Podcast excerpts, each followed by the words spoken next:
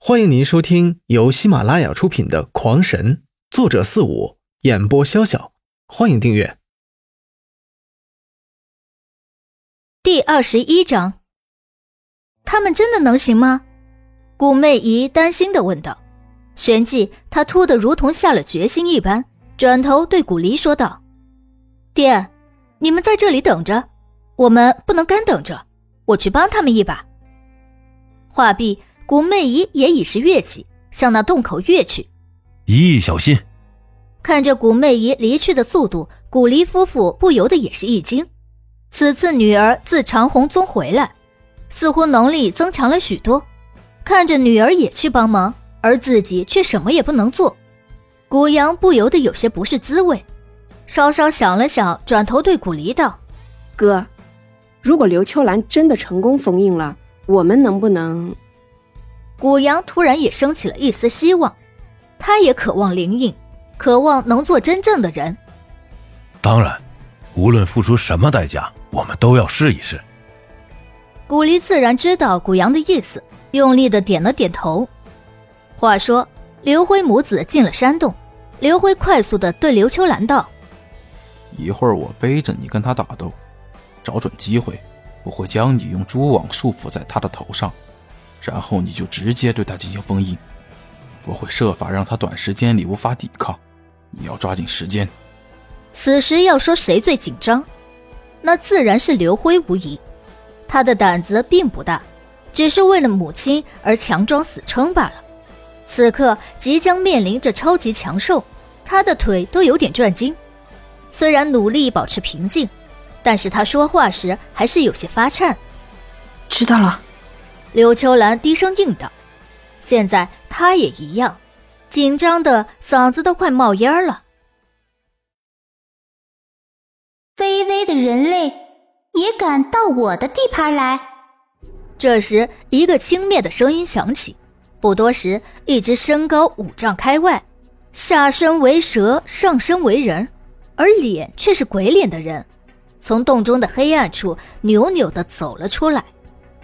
我的天啊！他竟然会说人话了！刘秋兰几乎吓晕过去。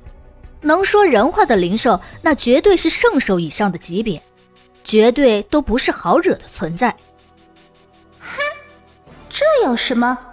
再让我修炼千年，我就完全可化为人形。到那时，你们人类就是我口中的零食，想吃就抓来两个。是烤是炸的，那全由我说了算。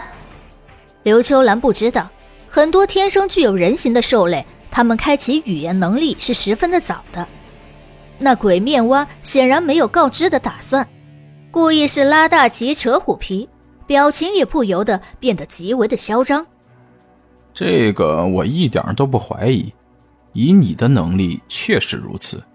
刘辉说心里话。现在他也是直哆嗦，但是好在进洞之前他早就知道，倒也还能保持镇定。那你还敢来？是给我送吃的吗？不好意思，我娘错过了封印期，这一次我准备利用她怀孕的机会将你封印了，所以还请你多多配合。哈哈哈哈哈哈！那我说我要吃你们。你们配不配合我？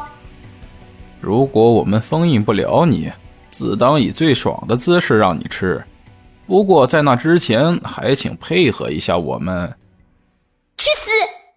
鬼面蛙一声怒喝，只见手在空中一抓，一道紫色长锥以肉眼可见的速度凝成，随后他冲着刘辉便是一掷，那长锥如飞剑一般急射而至。刘辉心中早有记忆，一套加冕的装备已然换上。不管那鬼面蛙如何出招，只要他动了，他就毫不犹豫地在鬼面蛙前后左右一阵的窜纵。那紫色长锥擦着刘辉的身边飞过去，一下子穿进了岩石之中，一股酸臭味传出。那岩石正以肉眼可见的速度融化掉。战斗讲究的就是主动权。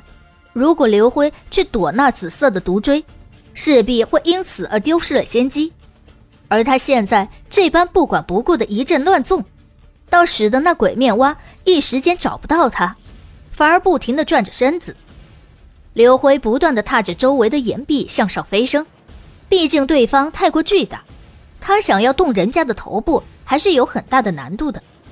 那种直线的跃上，虽然路线最短，但无疑给了对方抓自己行进轨迹和下一步计划的机会，所以不得不用这种方法将自己抬高。不过他也不只是只有这一个动作，每在石上蹦跶一次，便在那里留下一道蛛丝。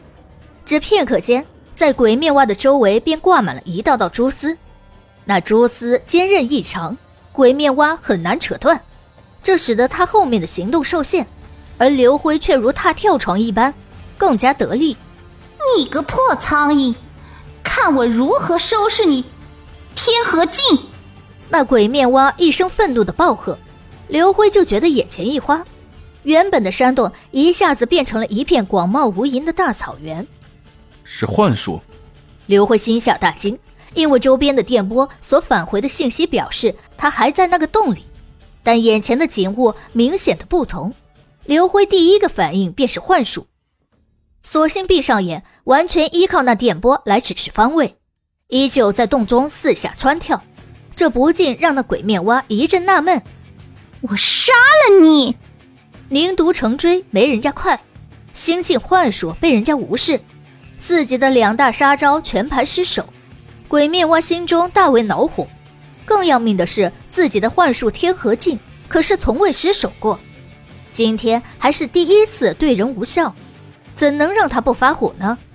巨大的尾巴猛然一个横扫，那四周的岩壁便如同泥捏纸糊的一般，被抽出一条深达米许的洞沟。那碎石突然的如炮弹一般向刘辉飞来，虽说是碎石，但也都是足足人头大小，个个是棱角分明。形如刀斧一般，若砸在身上，那也一定不甚好受。看到如雨而来的碎石，刘辉心头发紧，这躲也没处躲，逃也没他快。自己的身体强硬倒是可扛，可是刘秋兰却是不行，不由得心慌起来。情急之下，刘辉猛然双手齐动，一道蛛网突地由他手中炮射而出，竖着便立在了洞中。将刘辉与碎石分隔了开来，下一刻，那碎石便直接砸在了网上，如同蚊子落网一般，被粘在了上边。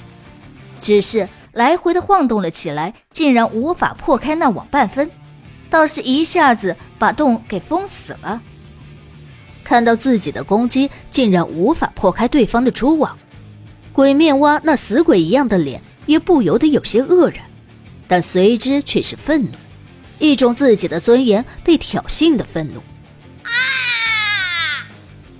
一声怒吼，鬼面蛙大嘴一张，一条开着叉的舌头如箭一般直射而出，一下子揪在那蛛网之上，然后舌头一卷，那蛛网连同那些碎石一起被卷入了口中，嘎吱嘎吱的大嚼起来，而双瞳之中绿光闪动，恶狠狠地盯着刘辉母子。呜呜！下一刻，这鬼面蛙就后悔了，感情这蛛网太过坚韧，将他的舌头和碎石是缠裹在了一起，硬是让他发不出声音来，看得刘辉是一阵的好笑。正在这时，刘辉看到那鬼面蛙的身子突的向后一缩，接着便见他的身体在洞壁上来回的抽动。不是尾巴抽动，而是用他的头在抽动。喂喂，你这么垂手顿足的做什么？可别撞坏了身子，我封印的就不完美了。刘辉本来也是想不明白这鬼面蛙为什么突然的这般动作，但是当电波扫动之后，才发现古媚衣不知何时用土遁术从地下偷偷的跑回了洞内。靠，原来是你这汗牛！趁鬼面蛙不注意，便一把将他的蛇尾给抱住，使出巨大的力量，将那鬼面蛙是来回的摔打。刘辉不由得一脸嬉笑了起来，不过他的手却没有闲着，快速的打着结印，又是一道蛛网射出，如同一张罩网一般，一下子将那鬼面蛙罩在了其中。然后将那网一收，鬼面蛙便如同网中之鱼一般，只能在地上胡乱的扭动着。听众朋友们，本集已播讲完毕，请订阅专辑，下集更精彩。